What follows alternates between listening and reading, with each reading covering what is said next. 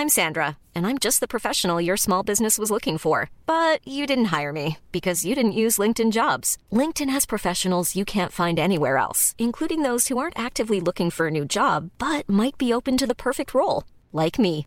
In a given month, over 70% of LinkedIn users don't visit other leading job sites. So if you're not looking on LinkedIn, you'll miss out on great candidates like Sandra. Start hiring professionals like a professional. Post your free job on linkedin.com/people today.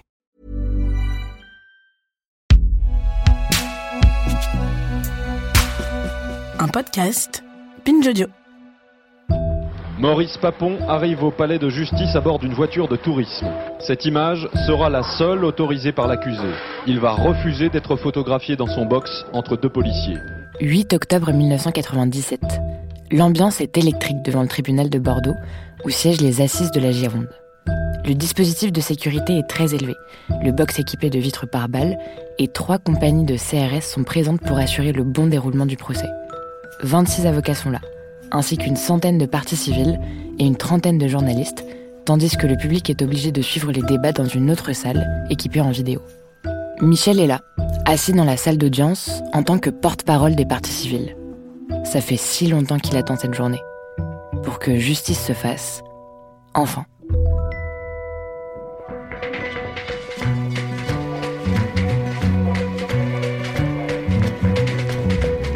Connaissez-vous l'histoire de Michel Sletinsky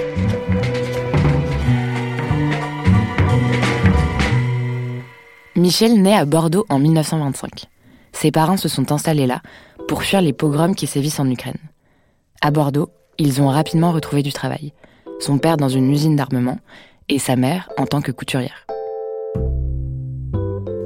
Michel grandit sur les pas de sa grande sœur, Alice. À l'école, c'est un très bon élève, sauf en sport. Il est toujours classé dans les cinq premiers, malgré le fait qu'il ne parle pas très bien le français, mais plutôt le russe et le yiddish.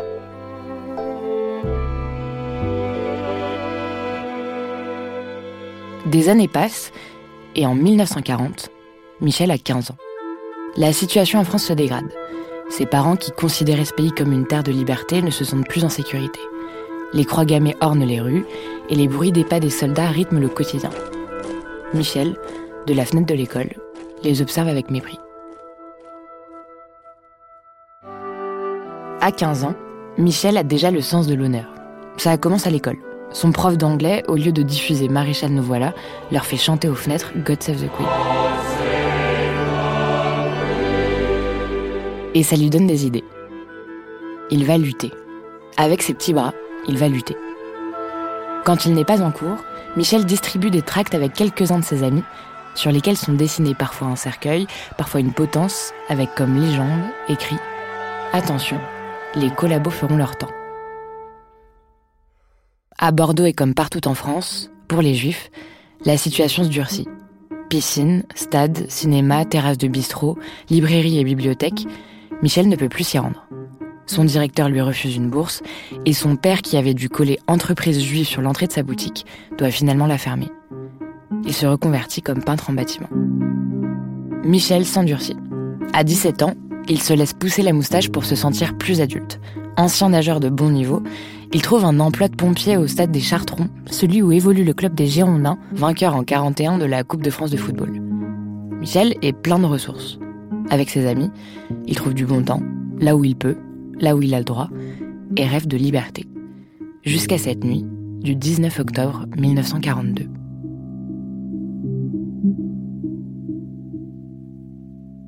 À 2 heures du matin, on frappe à la porte. Dans l'appartement, tout le monde est réveillé et Michel comprend immédiatement ce qui est en train de se passer. Deux policiers français sont là, sur le palier. Pour les parents de Michel, l'image est terrible. Ils retrouvent les mêmes scènes qu'ils avaient quittées à Kiev 30 ans plus tôt. Son père chuchote en yiddish On va être fait comme des rats.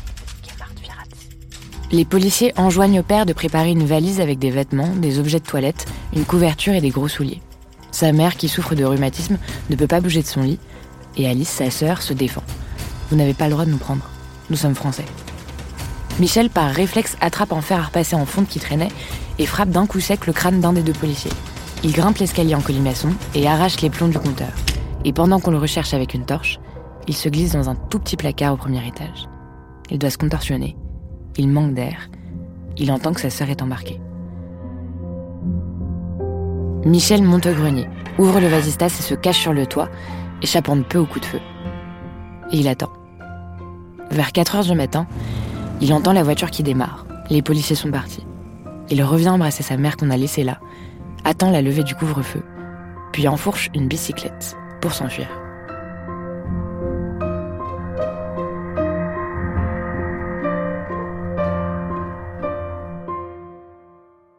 Michel est recherché.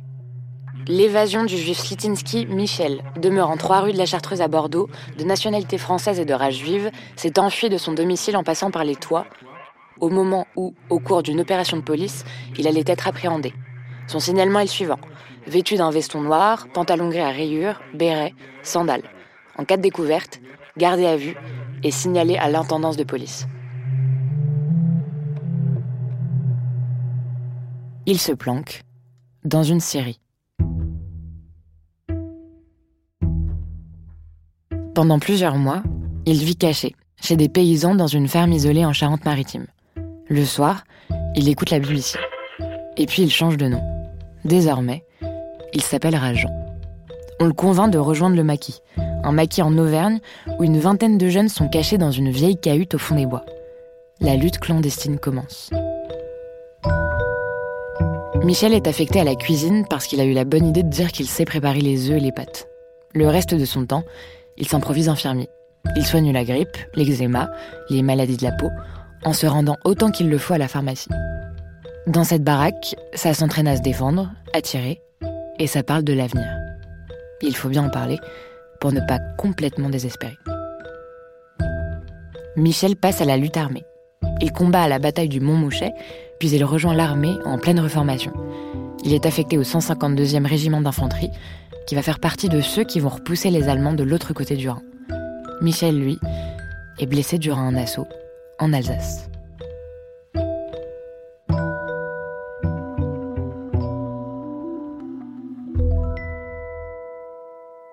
Quand la guerre est finie, Michel a 20 ans. Il retourne à Bordeaux.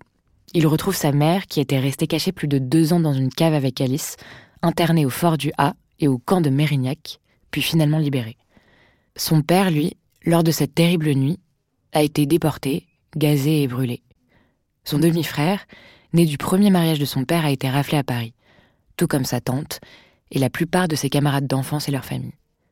Quand Michel apprend la nouvelle, le vide est incommensurable. Un an plus tard, en 1946, Michel se marie avec Pierrette, puis exerce divers métiers.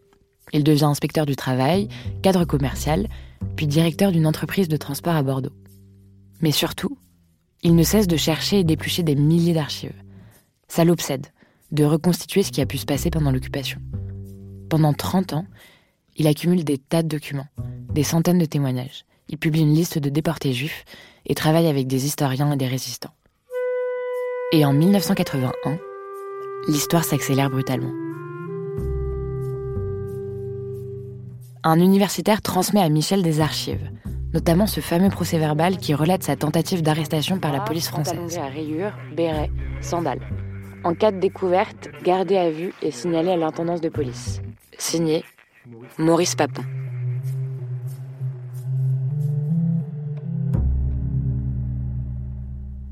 Michel recueille d'autres documents tout aussi accablants, tous signés par Maurice Papon, qui était entre 1942 et 1944 secrétaire général de la préfecture de la Gironde, et qui en 1981 est ministre du Budget.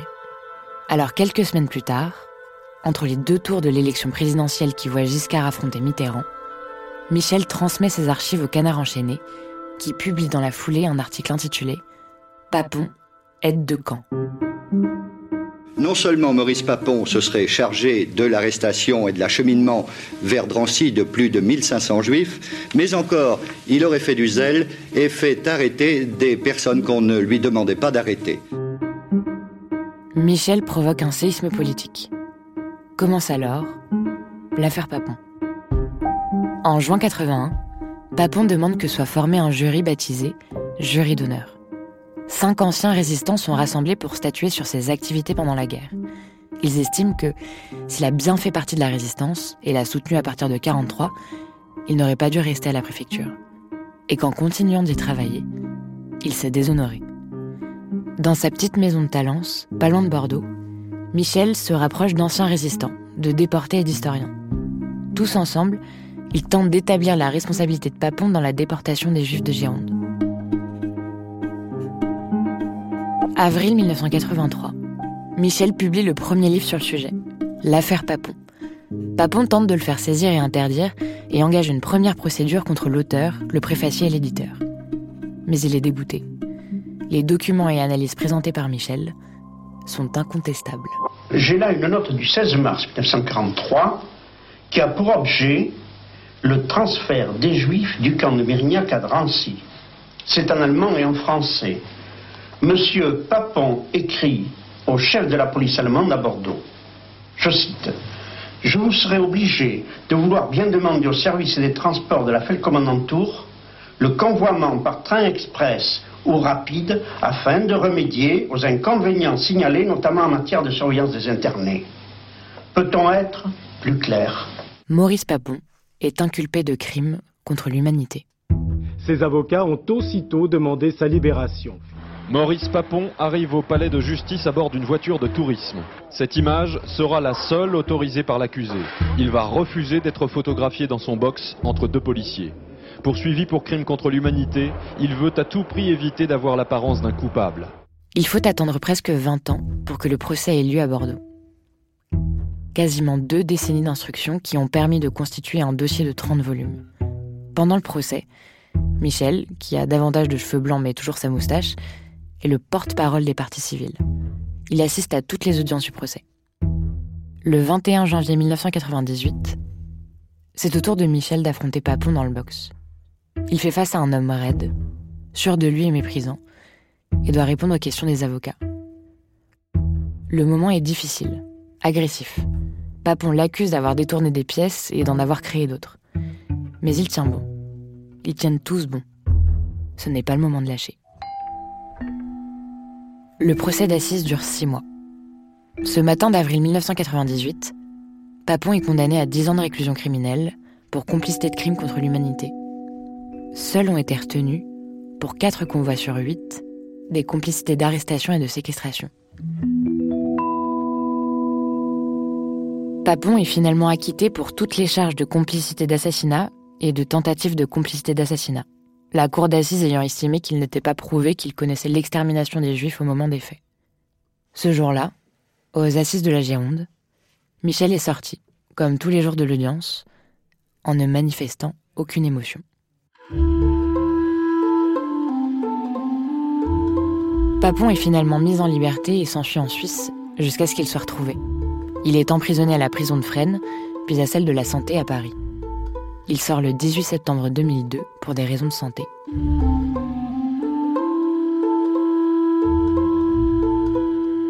Sans Michel, le procès Papon n'aurait sans doute jamais eu lieu. Michel n'a jamais pu se remettre de cette histoire. Il le dit ainsi Ma vie est un sursis. Ce travail est un devoir, et je le fais sans haine, comme un chercheur indépendant. Un devoir qu'il a tenté de mener avec un peu d'optimisme. Il disait lui-même qu'il fallait, dans des combats difficiles, garder un peu d'humour, être détaché, ne pas être trop sérieux et être à la disposition des gens. Il a dû surmonter de vraies saloperies, de vraies déceptions, des coups bas et des trahisons. Il a dû attendre, beaucoup, pour voir finalement Papon libéré plusieurs années plus tard. Mais il a accompli son devoir. Il a motivé des gens qui l'ont suivi, qui l'ont aidé, qui l'ont soutenu. Michel est resté jusqu'à la fin de sa vie à Bordeaux.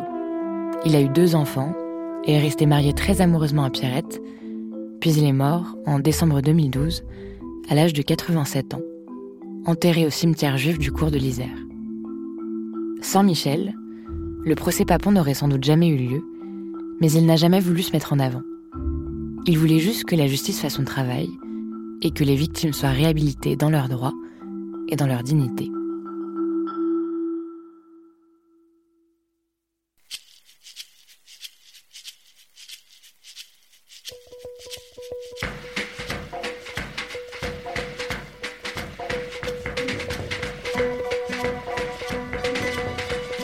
Héros de cette histoire, Michel Slitinsky.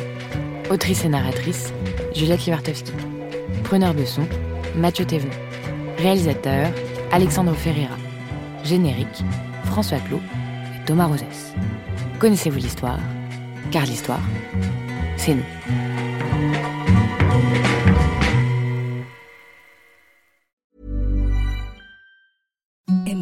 Softest sheets you've ever felt. Now imagine them getting even softer over time. That's what you'll feel with Bowl and Branch's organic cotton sheets. In a recent customer survey, 96% replied that Bowl and Branch sheets get softer with every wash. Start getting your best night's sleep in these sheets that get softer and softer for years to come. Try their sheets with a 30-night guarantee. Plus, get 15% off your first order at bowlandbranch.com. Code BUTTERY. Exclusions apply. See site for details.